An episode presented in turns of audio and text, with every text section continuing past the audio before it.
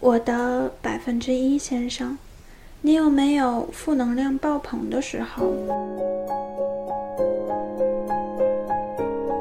刷微博的时候看到一条长微博，整合了无数的负能量段子，比如你听这一条：我的梦想就是一手拿着相机，一手拉着你四处旅游，每天日落的时候歇脚处都是我们的家。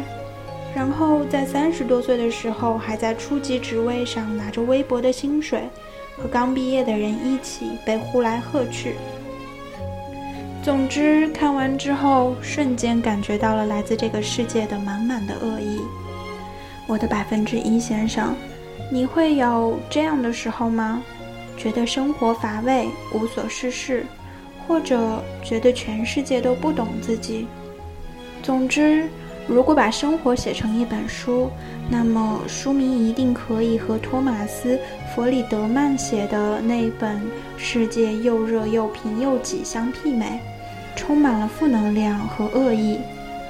我就有过这样的时候，比如说跟外国人聊天的时候，对方毫不客气地告诉我我不喜欢中国；再比如推广节目的时候，被人说做作。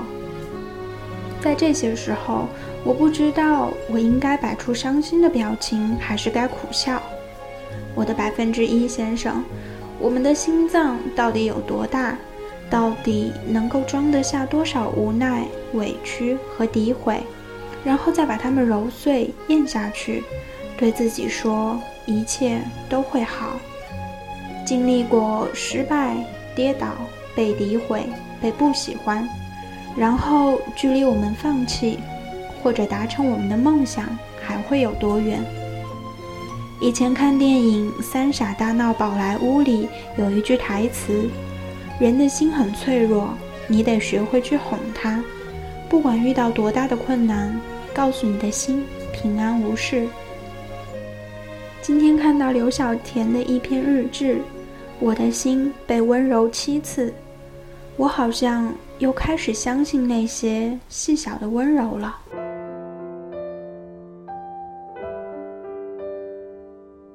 考试周走进图书馆，对心仪的座位寻寻觅觅，如一个摆锤似的来回摇摆。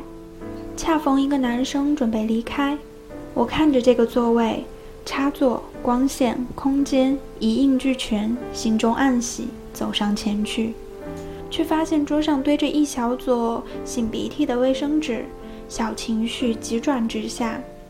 这位感冒的男生没有注意到我，他只是静静地收拾着书包。到最后，他把那一撮卫生纸揽在手里，丢到了垃圾筐，并且又撕下来两截新的卫生纸，在刚才那堆鼻涕纸的地方仔仔细细、用力地来回擦了两遍，然后离开。宿舍的洗漱水池若塞到脏物，很容易堵塞。水在池子里越积越多，转眼便会看到水表面漂浮着刚刚漱完口后的牙膏泡沫，还有零散脏兮的小撮头发。遇到这种状况，我们往往换一个水池，或者换一个楼层进行洗漱，等待保洁阿姨进行处理。一天，我在水房洗衣服。一个穿着光鲜亮丽的标致姑娘拿着水杯走了进来，她照了照镜子，整理了发型，哼着歌把水杯里的冷掉的茶水倒进池子里。只是一不小心，水杯的茶网掉了出来，茶叶、柠檬片、枸杞一股脑地进了水池。她啊了一声，迅速把茶网捡了起来，并使劲儿地刷了刷，离开。我一直在洗着衣服，看着他，感慨一会儿水池又要堵了。不一会儿，他竟然又回来了，拿着洗手液。他用涂着彩色的长指甲将水池里的茶叶、柠檬、枸杞小心翼翼地挑出来，又用洗手液认真地洗干净手，这才真正离开。北京大雾，室内游泳池成为我最青睐的地方。丘德拔体育馆，游了几个来回后，坐在深水区游泳池边上，边休息边发呆，看俊男靓女在面前水域穿梭，偷偷琢磨着谁的身材比较好，谁的泳衣比较亮。其中一枚大叔的泳姿轻盈矫健，让我好生羡慕。我揣摩着大叔的游泳动作，看在这条水道上的他与另外一个姑娘迎面游过。当两人交叉碰面时，大叔明显减小了动作的幅度，压低了水花，似乎生怕踹到姑娘。游过后，他紧接着恢复了先前的节奏，一鼓作气抵达终点。理科楼教室外面的卫生间，一位姑娘走出来，洗手的时候突然关掉了水龙头，似乎在听些什么。原来某个便池有哗啦啦冲水的声音，自始至终没有停歇。于是他又走进了洗手间，捣鼓了两下，声音停了。看见我很疑惑地站在旁边，他对我莞尔一笑说。这种情况往往是冲水的脚踏板卡住了，去踩两下，把那东西抬上来就好了。你看这水哗啦啦地流着，多可惜！在公共澡堂洗浴，发现一个姑娘有些窘迫。洗完离开的时候，这位姑娘轻声拦下我说：“她一直没有注意到，今天才发现洗澡卡的钱用完了，不知可否借我的一用？”“当然可以。”我把澡卡。递给她，告诉她我的宿舍号。她说洗完澡便给我送回来。晚上，她不仅把澡卡还回来，还递给我一块很大很好吃的巧克力，对我说：“真的真的非常感谢。”飞机是我的高中舍友，他在长春，我在北京，两三年之久未见而疏于联络。我经营着自己的生活，他打拼着他的未来。寒假前往衡水求他收留一宿，坐在开往他家的出租车上，寻思着一进门就给他一个熊抱，说句好久不见。结果一开门，他便笑了笑说：“到了呀，你先歇歇脚，我给你倒杯水。”仍旧是熟悉的家与摆设，熟悉的笑容与模样，那个预想的深情并矫情的熊抱不了了之。我们像是并没有许久未见似的。我说我的头发好乱，他说原来在宿舍里的时候你什么丑样子我没见过。在人民日报实习的时候，结识了一枚即将毕业的人大的姐姐，她面临着找工作与毕业论文的双重压迫。关于找工作，她这样说。小伙伴签到好工作，真是颇为有私的开心。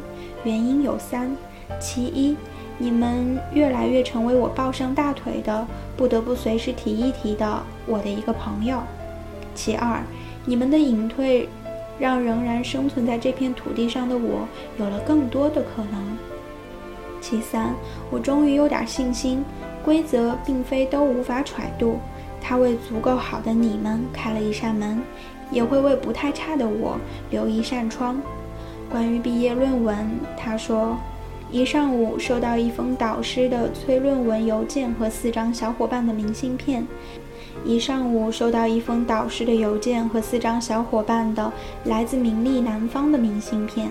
一上午收到一封邮件和四张寄自名利南方的带来温暖祝福的明信片。一上午。收到四张寄自名利南方的带来温暖祝福，让我感到幸福安稳的明信片，以及 nothing else。就这样，我的心被温柔七次。第一次，他虽头昏脑胀赶着冒，却不掩举止投足中显露出的善良与关怀；第二次，他以恶意的方式揣测人，却被善意的行为踹了一脚；第三次。他在不经意的擦肩而过中，被人压低水花，温柔以待，却不知情。第四次，他本以为微小到了尘埃，却有人乐此不疲。第五次，他只是举手之劳，不足为道，却得到令之受宠若惊的感谢。第六次，他总担心没有陪伴，曲终人散，到头来发现只是不温不火，一如从前。第七次，他在心情沮丧却始终不失快乐的信仰。行文末了，我又忆起一次，地点还是图书馆。学习疲倦，出来溜达了一圈儿。再返回的时候，发现图书馆出入证落在里面，没有带出来，只好劳烦偶见的师兄帮我取下来。师兄真的下来了，但手中没有证件。他说：“我座位旁边的女生见他翻我的包，心生警惕，问他是不是小偷。”我哈哈大笑，我的心又被温柔了一次，恰比悲伤多一次。虽然有的温柔与我无关，但总能感到其中的善意，感到我正在被这个世界温柔以待。